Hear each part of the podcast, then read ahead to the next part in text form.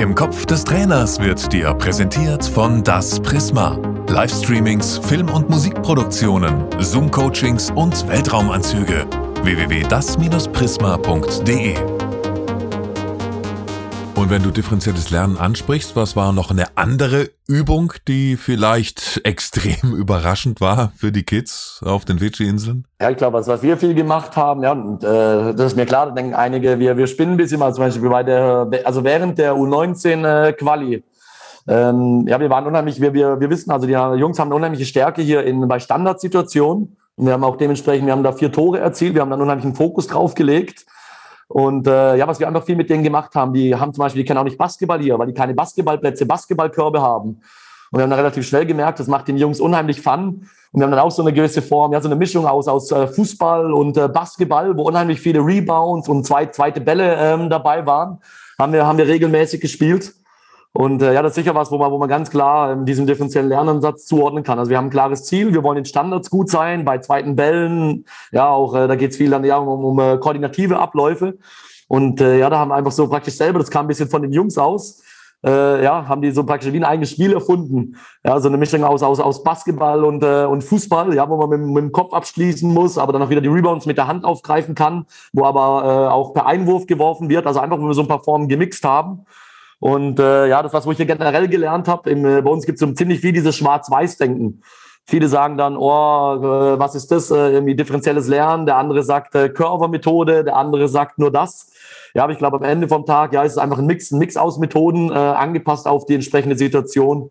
Und ja, am Spieltag selber haben die Jungs immer getanzt. Da wurde gesungen und getanzt. Das war praktisch äh, unser, unser Warm-up.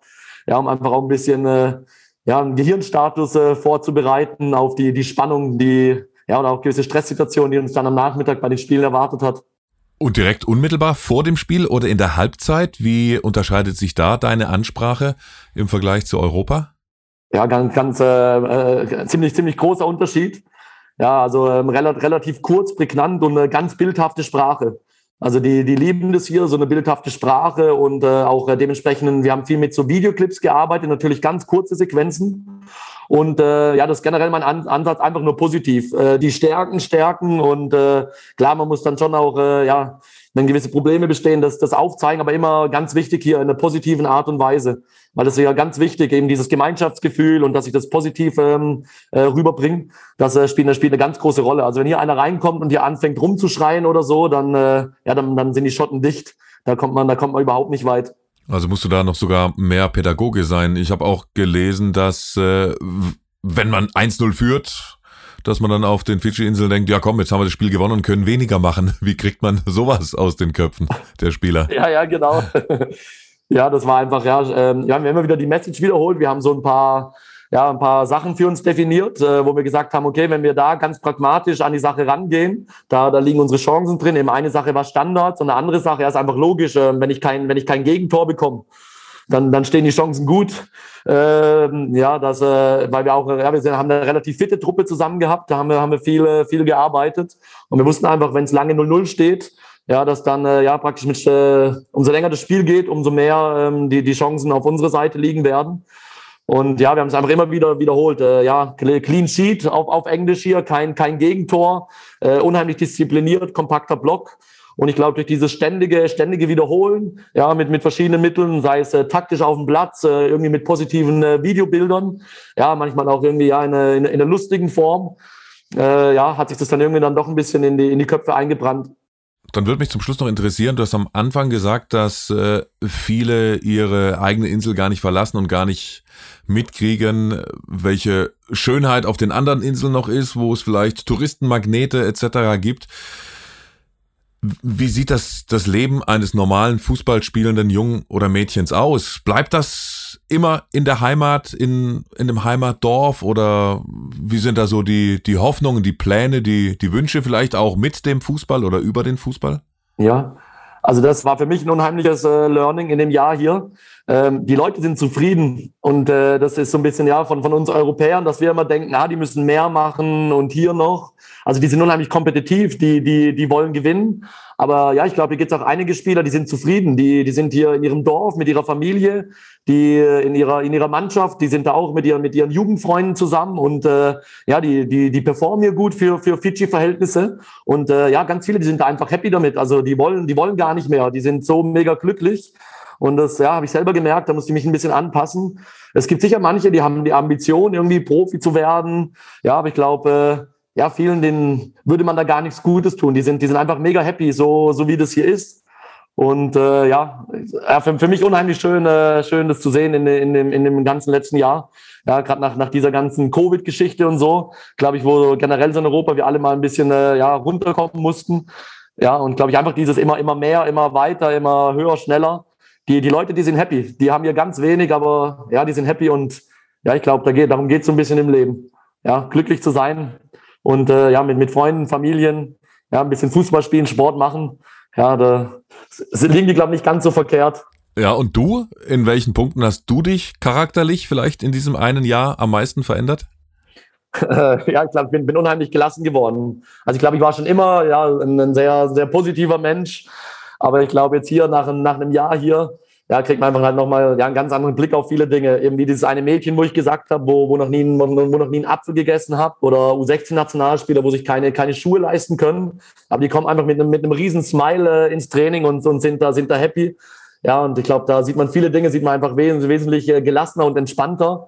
Und äh, ja, wie ich gerade eben schon angesprochen hatte, ja, auf den Fußball bezogen, in dieses Schwarz-Weiß-Denken.